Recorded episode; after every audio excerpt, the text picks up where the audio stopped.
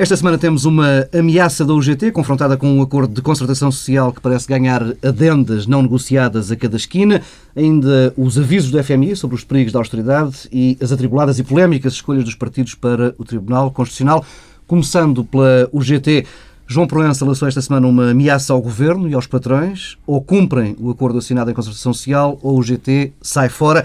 Na resposta, Passos Coelho, em Londres e em inglês, disse que a proximidade do 1 de maio explica muita coisa e Cavaco Silva deixou um suave apelo à manutenção do clima de paz e coesão social.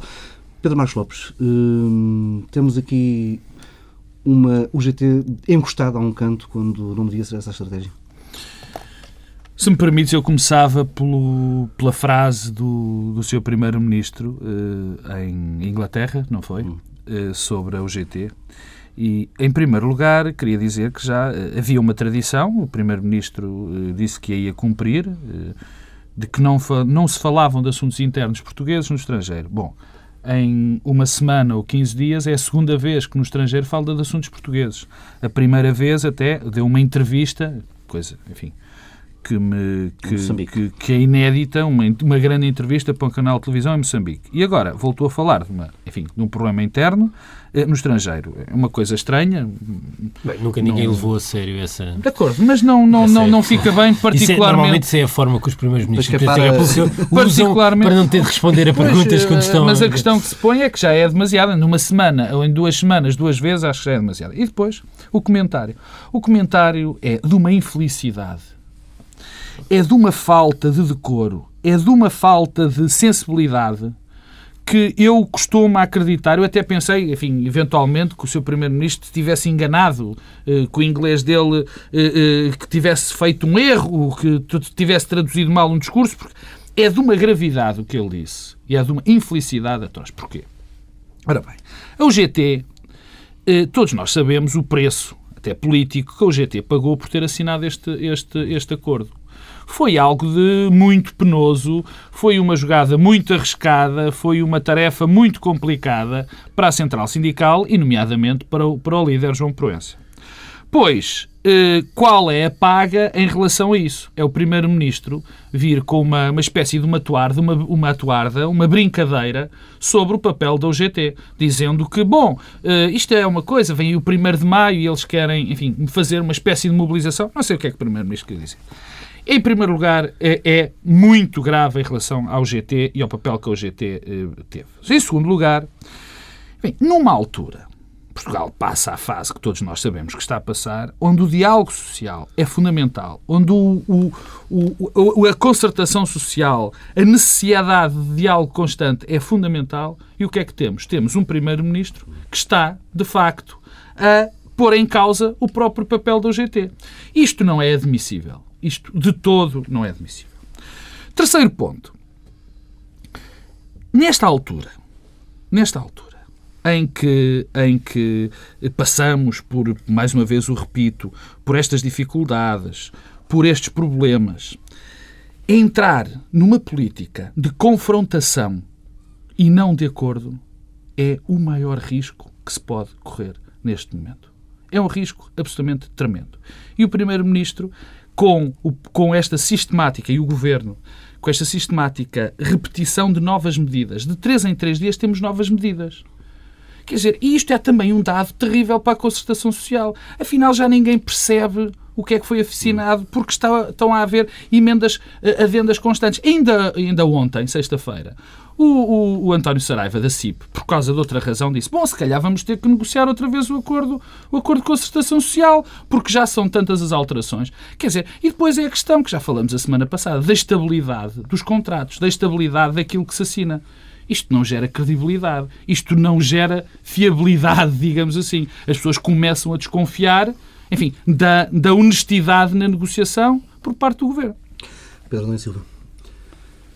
Bem, nós temos um acordo de concertação que foi assinado há dois meses. Três, três meses. Três meses. 18 de janeiro. E eu julgo que isso, na altura eu disse aqui, acho que é muito importante, eh, num contexto deste é particularmente importante e acho que deve haver um esforço de todas as partes para que se mantenha essa presença e participação e institucionalização da negociação e do diálogo. E nisso, julgo que é bom dar ouvidos àquilo que o Presidente da República disse esta semana. Eu não, não quero perder muito tempo a comentar aquilo que o Primeiro-Ministro disse em Inglaterra, porque me preocupa mais o facto de nós estarmos a descobrir sempre que aquilo que foi negociado há dois, três meses está sempre a ser reescrito sem pré-aviso. Já o disse a semana passada, mas volto a repeti-lo. Não consigo perceber como é que é assinado um acordo de concertação que tem uma dimensão estratégica e depois descobrimos é que as reformas antecipadas vão ser suspensas. Eu não estou, não estou a dizer que sou a favor ou contra a suspensão. Um, há boas razões para suspender, um, como as há para elas se manterem. Uh, independentemente disso, há aqui uma questão de uh, previsibilidade e credibilidade do Estado que é colocada uh, em causa. E depois, sobre as matérias laborais em concreto. Dizer, há coisas que eu não percebo.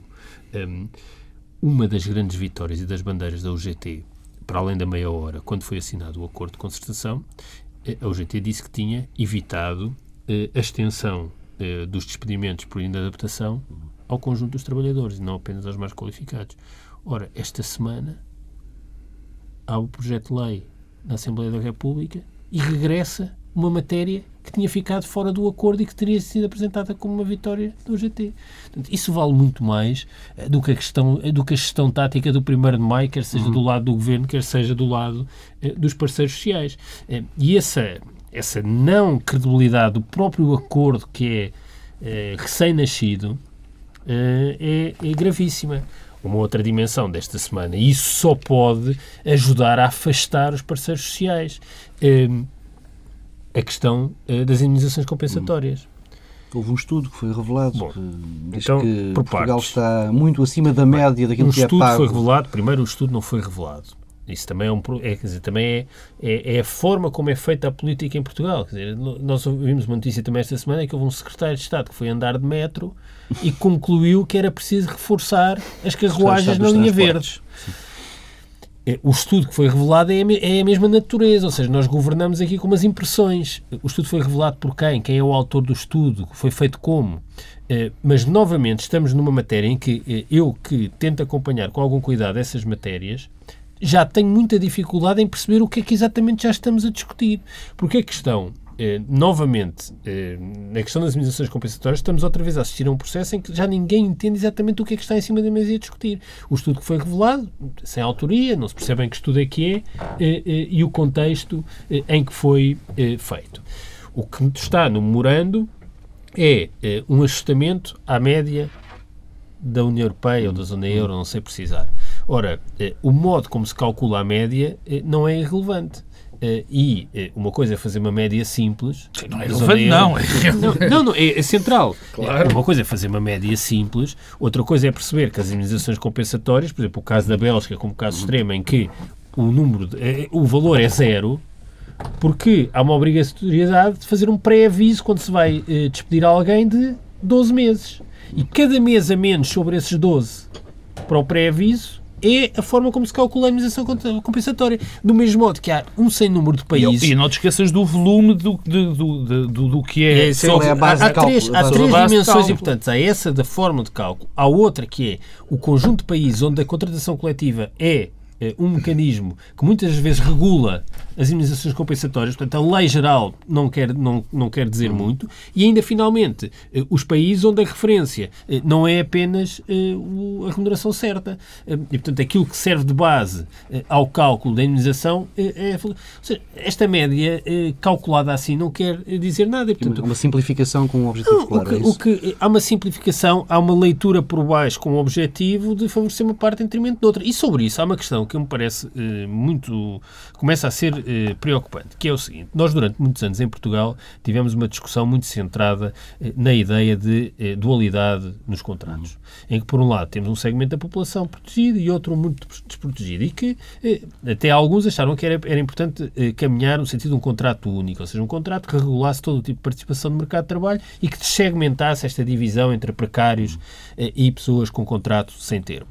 Ora, a baixa do número de dias de indenização compensatória, progredindo na forma que está a progredir, torna irrelevante a discussão sobre os dois tipos de contratos, porque ter um contrato sem termo já não é prática, já não tem significado nenhum, porque é tão barato despedir eh, alguém que tem um contrato sem termo que se torna irrelevante saber se o contrato é, se, as pessoas, se é um posto de trabalho protegido ou não. O que, aliás, acresce, desculpa com este termino, eh, o modo como sempre as organizações internacionais eh, olharam para a rigidez do nosso mercado de trabalho, que na verdade é a raiz de todo este problema no memorando de entendimento, é que há aqui, houve um preconceito que formatou as soluções que estão no memorando de entendimento, levou a sobrevalorizar a rigidez em Portugal. Quando nós sabemos que a rigidez formal conviveu sempre com muita flexibilidade de facto nas relações de trabalho, e uma outra coisa que não é irrelevante é que é possível fazer um despedimento coletivo de dois trabalhadores e o despedimento coletivo em Portugal é muito mais muito flexível mais do que o despedimento individual. Bom, ah... E isso cria uma assimetria eh, que não é igual àquilo que se passa nos outros países.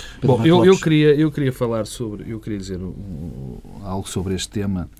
Eh, eh, que é muito mais, enfim, eh, global do que propriamente. Eu também queria ir um bocadinho aos detalhes, mas queria ir ao aspecto mais global. Eu também sou daqueles que acredito e, acreditei e, e, defendi que devia haver uma muito maior flexibilidade do mercado de trabalho. É evidente que aquilo que se estava a passar, e não é de agora, há uns anos esta parte, em que a rigidez era um facto, porque a, a, a, a precariedade é um fenómeno relativamente recente. No, no, nosso mercado de trabalho, esta profusão de recibos verdes, esta do, dos contratos a termos, é, particularmente os recibos verdes, é, é relativamente os recente. Falsos recibos os verdes. falsos recibos verdes. É relativamente recente e, portanto, eu sempre achei que uma das razões de existir esta demasiada precariedade também estava, e continuo a acreditar, estava ligado também à excessiva rigidez no que diz respeito, por exemplo, aos despedimentos individuais. Defendi-o, continuo a defender. Mas, acho, oh Pedro, acho... só dizer uma coisa. Nós partimos de uma situação há não muitos anos em que, de facto, agora sem discutir é o modo como a OCDE calculava o indicador de rigidez, hum. que tinha este problema de não valorizar o, o despedimento coletivo. Mas Portugal era o mais rígido. Sem dúvida. Comparativamente. É era. Mas já não já é. Não é. É que já houve tantas alterações. Nós não só fomos aqueles que alterou mais o seu indicador de rigidez, como já somos menos não, rígidos oh, que países oh, como a Alemanha. Oh, Pedro Adão Silva, a questão que se levanta aí eh, deixou de ser também por uma questão, não foi propriamente por vontade política, mas foi uma espécie de escape que as próprias empresas eh, conseguiram ir buscar para rodear essa rigidez. Portanto, no fundo, foi a lei, a legislação que nós tínhamos, que impôs praticamente, na prática, melhor dito, essa flexibilidade e essa demasiada precariedade.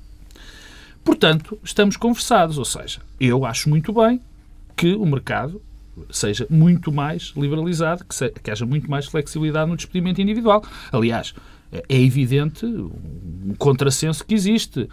É muito mais fácil fazer um despedimento coletivo do que despedimento individual. E eu não me quero esquecer também, não devo esquecer, que o maior, as empresas que mais problemas têm em despedir são as pequenas e médias empresas, porque normalmente não podem fazer despedimentos coletivos. E são essas que estão mais expostas aos fenómenos ao fenómeno da crise. São estas onde uma pessoa ou duas pessoas fazem moça na questão dos, de, de, de, da rentabilidade ou não da empresa. Ponto. Portanto, que fique claro é, é, é essa a minha opinião. Agora, eu não conheço em na Europa, enfim, estamos a falar do, do, do espectro europeu, alguém, nenhum partido, nenhuma corrente política, por mais à direita que esteja, que defenda o modelo que o governo está a tentar implementar. Eu não conheço. Não conheço. Aliás, não conheço. Eu vou ser mais, vou ser mais arrogante. Não existe. Porque, de facto, o, o desequilíbrio que se está a impor é algo único. Porque, eh, por exemplo, a questão de, de, de, do peso entre a flexibilidade e a segurança no trabalho tinha um grande peso porque as indemnizações eram maiores, porque quando as pessoas eram despedidas havia essa flexibilidade de despedimento, Sim. mas as indemnizações eram maiores, havia planos de trabalho, havia planos de formação e não era numa conjuntura como a que vivemos. Mas isso em conjuntura é o menos. Quer dizer, o que se está a fazer, o que se está a fazer é um plano onde as pessoas podem ser despedidas, recebem quase nada de indemnização, e isto é uma espécie de uma lei da selva. Ora bem, e o Partido Social Democrata, vou repetir, o Partido Social Democrata que está no poder, está com práticas que não existe em nenhum Partido Social Democrata, em nenhum Partido de Democracia Cristã, em nenhum Partido Liberal Europeu. E, portanto, têm que pensar bem no que estão a fazer, porque isto sim é reengenharia social. Isto é absolutamente perigoso. Vamos mudar de assunto, saltar para uma polémica que atravessou toda a semana, a escolha dos novos membros para o Tribunal Constitucional. Eh, a história tem muitas voltas ao longo da semana, os nomes oh. andam longe de ser consensuais e um deles, proposto pelo PSD, chegou mesmo a desistir, tendo sido substituído.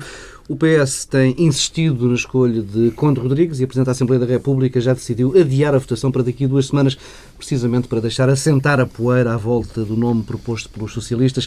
Eu tenho, uh... desculpa que eu tenho que fazer uma interrupção. Eu Estou farto de elogiar És a doutora Assunção Esteves. E todos os dias a doutora Assunção Esteves me dá razão para eu voltar a elogiar, que mais uma vez mostrou como é que, como é que uma, uma pequena, uma pequena, um pequeno adiamento fez tanto e tem sido tão importante neste Veremos processo. como é que são usadas as próximas duas semanas e se não, se não vamos ter mais poeira ainda no ar.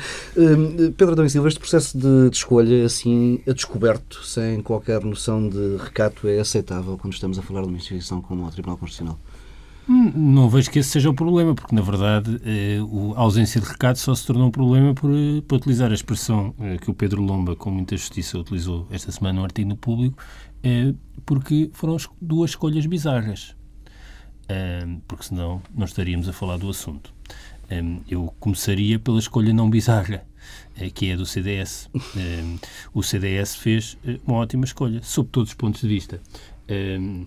porque, em primeiro lugar, porque julgo que é o tipo de perfil. Fátima Matamoros. Fátima Matamoros é, é o tipo de perfil adequado a alguém que vai para o Tribunal Constitucional, ou seja, é, alguém com maturidade, eh, com uma carreira eh, no sistema, no caso, magistrada, eh, mas eu vejo que o perfil do Tribunal Constitucional só pode ser um jurista, pode ser advogado, professor universitário ou magistrado, mas com alguma maturidade e com uma carreira e com um perfil com alguma densidade. Eu não me choca que hajam, que hajam juízes do Tribunal Constitucional jovens. Já houve no passado ótimos juízes jovens. Vital Moreira, António Vitorino, Paulo, Paulo Mota Pinto, Assunção Esteves. Há uma história de juízes com um perfil eh, diferente e mais jovem. Mas à altura e à época, no momento em que foram escolhidos, já eram reconhecidos pelos seus pares, nomeadamente na academia, como pessoas de grande craveira eh, e de grande capacidade, uhum. independentemente de, do seu perfil eh, político. Já tivemos pessoas com o perfil como Rui Pereira, que teve uma passagem fugaz eh, e, a meu ver, infeliz eh, pelo Tribunal Constitucional, mas também era alguém que, à entrada, era um, um eh, jurista eh, com perfil e currículo. Ora, eh, tirando a nomeação do PSD, eh, o que nós temos eh, são duas nomeações que são desprestigiantes para o Tribunal Constitucional a confirmarem-se, coisa que já não vai acontecer, porque já houve um recuo, aliás, do PSD, já lá vamos, e desprestigiantes para o Parlamento e, em particular, para o PS e para o PSD. Sobre o CDS, e para encerrarem do lado do CDS, há uma coisa que eu devo dizer. Eu espero que esta nomeação do CDS seja um bom pronúncio de que o CDS eh, está empenhado em contrariar os desvarios da Ministra da Justiça, nomeadamente naquilo que tem, terá a ver com a escolha do Procurador-Geral da República. E imagino, imagino que o Presidente da República eh, tenha recebido esta nomeação do, PS, do CDS com eh, muito conforto, eh, do mesmo modo que só pode ter recebido com desconforto eh, os nomes eh, do PSD e do, do PS. Eu hum, também já, quer dizer, não, sistematicamente já o disse que os sindicatos magistrados têm eh, posições e posturas no espaço público em Portugal que hum. são inaceitáveis. Mas aqui está um caso em que, de facto, os partidos políticos se põem, um, se põem a jeito. Um, eu não vejo uh, como é que é possível criar um Tribunal Constitucional que eu acho que deve ser eh, o reflexo de várias sensibilidades dentro do sistema judicial e na justiça em Portugal. Portanto, não pode ser só de magistrados. E faz sentido que os partidos escolham e faz sentido eh, que a Assembleia da República indique. Mas uma coisa é isso, outra coisa é criar uma espécie de, de eh, ligação eh, direta entre eh, partidos e magistrados. Isso ficou esta semana estão... mais claro do que nunca. Ficou. Eh, eu, eu julgo que o PSD já recuou percebeu o disparate que tinha feito. Um, Paulo Saragossa da Mata terá uh, muitas qualidades, é um comentador sobre assuntos jurídicos na televisão, mas não vejo como é que daí possa passar uh, juiz no Tribunal Constitucional. Um, quando Rodrigues não é, uh, quer dizer, é licenciado em Direito, não é advogado, está a fazer o estágio, uh, não, é, mas não é um juiz.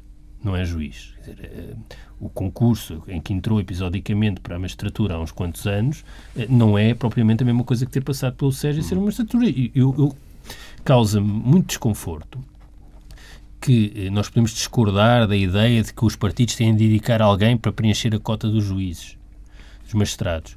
Mas é assim.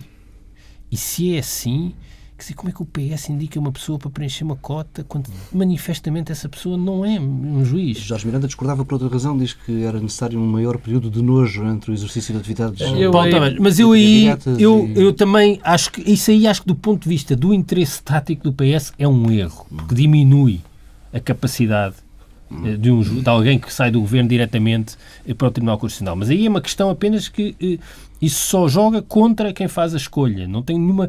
Quer dizer, não penaliza o Tribunal Constitucional, não penaliza. Não, e já há, uma, e Agora, há história, e há na história recente, pessoa, não, não, muito recente, mas de pessoas que foram ministros e que depois passaram, foram para o Tribunal Constitucional. António Vitorino é um caso deles. Não, mas foi o contrário. O, do, do Tribunal Constitucional e depois. Sim, mas, isso é, mas isso é não, mas já houve casos de, que, de ministros. Hum, eu, eu não tenho, não tenho Bom, certo. Mas em todo o caso, em todo o caso eh, eh, o, o, acho, acho que isso é um, é um péssimo sinal. Um péssimo sinal. É aqui um lado, eh, julgo que foi Francisco Teixeira da Mota que falou em Chico Espartice.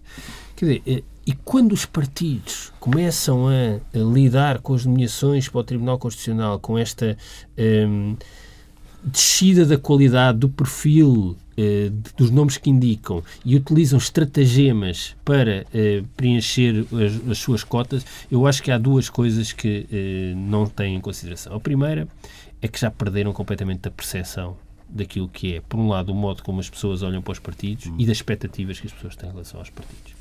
E, por outro lado, julgo que, acreditando quer o PS, quer o PSD, são defensores da existência de um Tribunal Constitucional, com as características que tem o nosso, com o perfil de juízes que tem o nosso, um, ehm, ao fazerem escolhas destas, estão a ser os coveiros do próprio Tribunal Constitucional que defendem.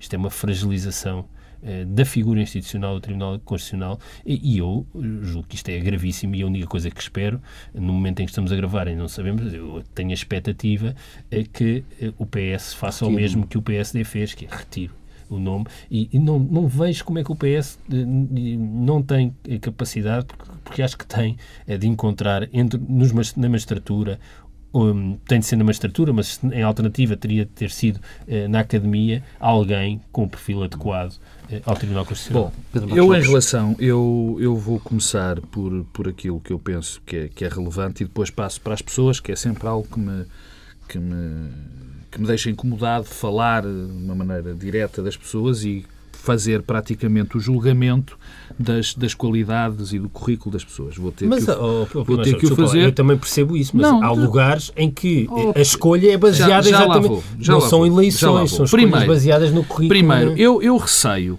eu receio, o, a primeira parte é de receio, eu receio que o que se está a passar com estas escolhas eh, faça derivar a discussão para o papel eh, do, do, Tribunal Constitucional dentro do nosso enquadramento já fez, jurídico. Já fez. Já, fez. já, já, já está a questionada a existência. Já está a ser questionada. E não está a ser, perdão, e não está a ser questionada pelas melhores razões. Eu vi, por exemplo, a doutora Paula Teixeira da Cruz a dar uma entrevista a todos os títulos lamentável a um concorrente nosso, Antena 1, entre outras de, de, declarações que fez sobre a necessidade de, de, que não defende o Tribunal Constitucional e tudo muito bem. bem. Há aqui um pequeno problema. O Tribunal Constitucional está na Constituição. Quer dizer, e não me parece que o Ministro, na prossecução das suas, da, da, da sua ação governativa, deva ser tão eh, eh, eh, leve na análise de uma instituição que, má ou boa, está, é da nossa organização e tem tido um papel importante. Em segundo lugar, eh, eh, queria dizer uma coisa em relação eh, ao Tribunal Constitucional também, que me parece importante e que foi pouco dita na altura. Há uma jornalista desta casa, que é Ana Catarina Santos, que fez uma, salvo erro, a tese de mestrado dela, sim, sim.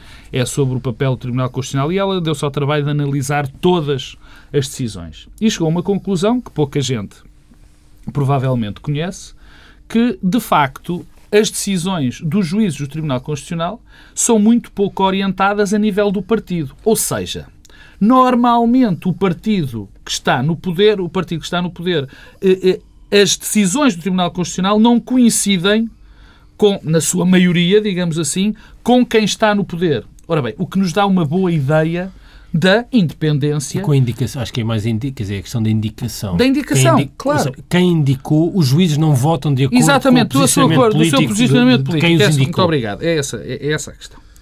O terceiro ponto, eh, este que me preocupa, Sim, são decisões politizadas, Sim. mas não, não partidarizadas. Não, não, não, neste caso não. O, o estudo da Ana Catarina prova exatamente o contrário. O terceiro ponto tem a ver com aquilo que se está a passar neste momento com o Tribunal Constitucional. Porque há um conjunto de decisões que a conjunto de propostas, de, de leis eh, muito de constitucionalidade muito duvidosa, no, nomeadamente no que diz respeito às medidas de austeridade, que estão a ser eh, que se faz quase uma campanha dizendo os senhores juízes do Tribunal Constitucional não podem votar contra porque isto é contra o interesse público. Isto também é muito perigoso. Não vem bem ao, para o caso, mas é bom que isto tenha, uhum. tenha cuidado. A outra questão, a quarta questão, tem a ver com o método de escolha. O método de escolha, ou seja, como é que os juízes são escolhidos. E tem havido este discurso, Pedro fez um bocadinho, mas e de uma maneira moderada, que enfim, que está uma partidarização, que está a existir uma, uma espécie não, mas de. Mas eu não, sou, não acho mal que a Assembleia da República. Não, não, sim, isso eu percebi. Mas o que tem vindo o discurso é que há uma partidarização, os partidos escolhem em função da, da, da sua, da, sua da, da cor do, do, do, candidato, se é do PSD, se, PSD, se não é. Eu estou completamente de acordo que isso se faça. Isso é um jogo político perfeitamente normal. E não é isso que está em causa. Isto há de ser sempre assim. António Vitorino era do Partido Socialista, Assunção Esteves era do Partido Social Democrata. Não é isso que está em causa. Vital Moreira era do PC. O Vital Moreira era do Partido Comunista Português. Bom, o problema... Paulo Mota Pinto era do PS e nada, isso nunca Exatamente, foi um problema. nunca foi um problema. Agora, a questão que se está a levantar e isto não tem só a ver, neste caso, com os juízes do Tribunal Constitucional. Isto é algo que está a ser vertical na nossa comunidade nos postos políticos e até, neste caso, porque isto são quase designações políticas, ou são designações são. políticas para o Tribunal Constitucional, é uma leviandade na escolha das pessoas que demonstra pouca respeito, pouco respeito pelas instituições democráticas mais fortes. Quer dizer, e isto tem acontecido. Vamos descer um bocadinho. Nos secretários de Estado, em alguns ministros, em alguns ministros, pessoas têm um mínimo de currículo para o, para, para, o, para o cargo, pessoas têm um mínimo conhecimento das matérias que vão gerir e que passam para ministros ou secretários de Estado. Neste caso ainda é mais grave porque vão para juízes do Tribunal Constitucional. Portanto, isto não, isto não se resume aos juízes, neste caso concreto. É mais, tem um, um, um espectro muito mais amplo. Bom, depois, em relação às escolhas, e aqui, enfim, eh, incomoda-me um bocadinho, mas vou ter que o dizer, Primeiro, nós não sabemos se, se houve muita gente que negou, que não quis. Eu penso saber que há, por exemplo, no caso do Partido Socialista, gente, juristas muito conceituados foram convidados e que disseram que não. Mas eu essa explicação, eh, há uma coisa nessa explicação que eu ainda não percebi e se calhar entretanto vai ser revelada na comunicação social, que é se o PS tinha de indicar alguém que eh, cumprisse a cota de magistrado, hum como é que eh, sabemos que as recusas que houve do, do, de convites, a convites do PS foram exatamente académicos? Portanto, não percebo essa. Pois. De acordo? Pois, não, mas percebes. Percebo perfeitamente. Não, é uma, é uma questão que não há resposta. Fala-se de Reis Novais, como tendo acusado, que é um professor Exatamente. universitário conceituado e que tem um perfil Sim, adequado. Mas não é magistrado, é professor universitário. Portanto, se Reis Novais. Eh, portanto, houve aqui, há qualquer coisa que não funciona. Há aqui qualquer coisa que não, não, não funciona. Bom, eh, partindo das escolhas. Eu, mas lá está, Reis Novais é alguém com um perfil completamente claro, adequado. Claro. Vamos esquecer Paulo Saragossa da Mata, porque hum, já é uma carta fora do baralho. Eh, tenho que elogiar profundamente a escolha que o Partido Social Democrata fez, que é a escolha final, a doutora Maria José Rangel Mesquita, que cumpre, e portanto essa fica como, eh, digamos, eh, o que deveria ser e que provavelmente os outros não são, que é uma pessoa, é um especialista, é uma pessoa reconhecidamente com, com méritos reconhecidos, méritos jurídicos reconhecidos, é uma pessoa que, enfim, não quer dizer que isto seja um dado fundamental, mas é, um, é doutorada na sua área, é alguém reconhecida pela comunidade e, portanto, o, o Partido Social Democrata acertou perfeitamente no que devem ser os critérios para uma, uma pessoa exercer o papel de juiz do Tribunal Constitucional. E E, e bem, porque uh, há aqui uma questão. Enganou-se na primeira, mas acertou muito bem na segunda. Faz lembrar até a presidência da Assembleia da República. Depois de ter errado tanto com o Fernando Nobre, acertou tanto Pedro, com a Assunção Esteves. Deixa-me acelerar. Quando Rodrigues é inexplicável. Porque o que o Partido Socialista fez, e não está em causa a pessoa de Conde Rodrigues, é com certeza um profissional competente, é com certeza uma pessoa de, séria, de não tem nada a ver. Agora, uma pessoa que não, que, não, que não tem uma carreira de juiz, uma pessoa que passou a maior parte do tempo como presidente de uma Câmara, no caso concreto, a Câmara do Cartacho. Foi secretário de Estado, até teve cargos na cultura. Ninguém entende. O PS, neste caso, peço desculpa do termo, praticamente cuspiu na instituição, quer dizer. Não pode haver outra não forma é um de análise. Não, não é um jurista. Não, Tem muitas qualidades. Deve ter com certeza. É um deve ter com certeza. Isto, a doutora Fátima Atamores é uma pessoa reconhecida, com métodos reconhecidos, mas tem um problema, na minha, na minha opinião, grave. Eh, eu partilho do, do incómodo do Pedro Adão e Silva, eh, já é um incómodo que temos há muito. Foi alguém que teve na Associação Sindical dos Juízes. Mas demitiu-se. Sei, tá, oh, Pedro, isso, meu caro amigo. Eh, é quem entra neste projeto da Associação Sindical dos Juízes, eu fico sempre de pé atrás, peço desculpa, se provavelmente é um preconceito. É uma associação que não deveria sequer existir, uma sociedade democrática ocidental, e portanto fico com o pé atrás. Agora, que tem um currículo ótimo, tem. Oh, bem, o PS. E tem posições muito interessantes sobre o tema das escutas, sobre o enriquecimento ah, ilícito. sim, e, portanto, sim, sim. Não Mas, deixa de ser olha, curioso Pedro, que Pedro, a Ministra da Justiça, eh, que diz que Pedro, não, eh, dizer, o Tribunal Constitucional, uh, eh, a posição que tomou em, relação ao enriquecimento ilícito seja uma coisa de juridiquês e, e que o é, CDS, é, no meio para o Tribunal Constitucional, alguém que é contra a tipificação é do crime de enriquecimento é inconcebível, ilícito. É inconcebível, inconcebível o que a doutora Maria, que a doutora Paula Teixeira da Cruz, Ministra da Justiça, disse em relação à decisão do Tribunal Constitucional. Em relação ao enriquecimento não, ilícito, falar de jurídicas, já para não dizer o que ela disse antes praticamente dizendo. o que sabemos é que um dos partidos da coligação não, nomeou para não. o Tribunal Constitucional oh, uma magistrada sim, sim, que tem que posições tem, públicas contra a Praticamente dizendo que quem era contra, eh, contra esta lei do enriquecimento ilícito estava contra a luta contra a corrupção, uma coisa inacreditável. A doutora Fátima Matamoros tem um excelente currículo. Eu, enfim, tenho, é um preconceito e até lhe peço desculpa, mas isto da Associação Sindical de Juízes Bem, vamos, não é contra os sindicatos. vamos avançando. O contrário. Uh, para o, o, documento que foi conhecido esta semana do FMI, são vários os, os avisos do Fundo Monetário Internacional uh, dirigidos para a Europa e para as políticas anticrise uh, seguidas pelos governos europeus. diz o FMI que os governos dos países europeus sejam, pede que sejam menos agressivos nas políticas de austeridade, que o BCE sirva os interesses da Europa e não os interesses da Alemanha Alemanha, eh, baixando ainda mais a taxa de juros de referência e que a Europa avance para a emissão de eurobonds, uma solução que, como sabemos, continua a ser rejeitada pela Alemanha. Eh, estamos aqui ao nível de quase uma esquizofrenia, quer dizer, o FMI eh, é coautor de uma série de, de, planos de ajuste orçamental que estão baseados na austeridade. Isto revela-nos o experimentalismo a que estamos sujeitos, ou seja, a, a fórmula que, que, nos está a ser imposta levanta dúvidas mesmo nos autores, nos pais da ideia. Eu tinha aqui umas notas em que tinha escrito esquizofrenia e experimentalismo em curso. ele copiou, ele estava a olhar para as tuas notas. Não, não, não, não. Já tínhamos falado a meio da semana esquizofrenia é o regime. Uh, esquizofrenia é o regime é uma frase. Não, porque é, quer dizer, há qualquer coisa de estranho quando o FMI, que é um dos uh, não, agentes não é, da solução, vem rejeitar, uh, o, fim. Vem rejeitar o fim. É evidente que. Porque as pessoas FMI, mudam, Pedro. Bom, não é só, eu acho que não é só isso. É evidente que as instituições aprendem com os erros, o FMI já aprendeu com os erros, não foi agora nesta crise, já aprendeu antes, e no, eh, no Já tinha aprendido com a Troika, com o acordo de entendimento. Não, não é isso. O antes é antes, até com as experiências na América do Sul. Eh, o eh, memorando de entendimento no triângulo BCE, Comissão e FMI, para utilizar a linguagem que toda a gente percebe, o PIB bom é o FMI. Uh, e, portanto, uh, o FMI nunca uh, não tem estado alinhado com as soluções da Comissão e do BCE. O que é que o FMI diz nestes papéis? Diz três coisas, a meu ver, muito relevantes. A necessidade de fazer um ajustamento gradual e não abrupto, portanto, ao contrário do que Portugal tem feito, eh, a necessidade de os países que estão eh, numa situação eh, melhor não devem fazer um ajustamento, também eles muito hum. violentos, pelo contrário, devem de algum modo expandir a procura interna para garantir que as economias que estão a ajustar conseguem fazer um ajustamento de outro modo, é o caso da Alemanha, não sei se está lá dito assim textualmente, mas é evidente que essa leitura, e devem deixar os estabilizadores automáticos funcionar para estimular o consumo. Finalmente, a questão europeia é que é, é preciso eh, eh, ter uma gestão completamente diferente na zona euro, nomeadamente alguma forma de mutualização eh, da dívida.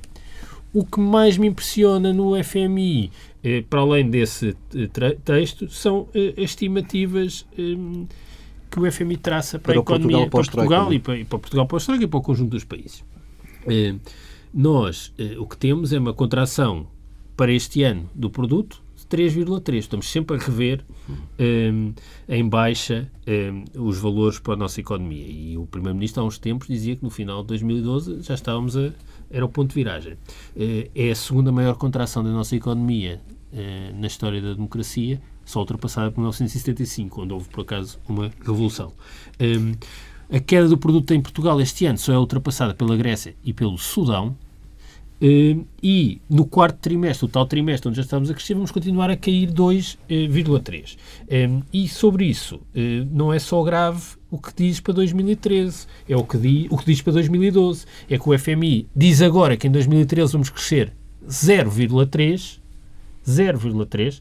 Eu estou disponível para dizer que daqui a uns meses o FMI vai dizer que afinal já não vamos rever crescer em 2013 nem 0,3, crescendo já sob uma recessão. Em 2014, 2,1, para começar logo a desacelerar a seguir. É que eh, vamos crescer dois anos, 1,9 depois dos 2,1. E em 2017 já estamos a crescer 1,5.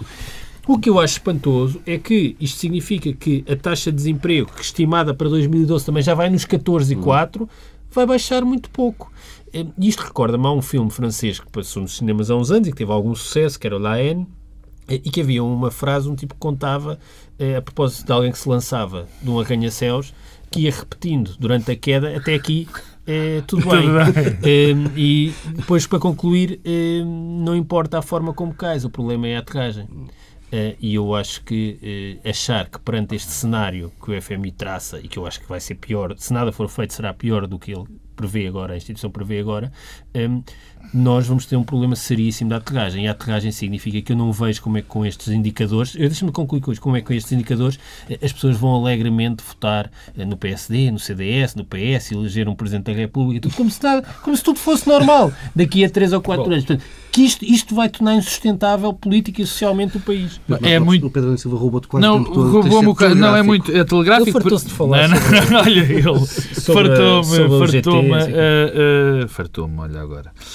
O Pedro fez um, agora um bom trabalho, que substituiu-te como jornalista e teve a ler o relatório do FMI, portanto há pouco a dizer sobre a substância do relatório. Em relação ao FMI propriamente dito, este novo FMI, eh, relembrar um morando de entendimento, o Pedro já disse, o FMI era o PID bom, mas este PID que agora está ainda é muito melhor.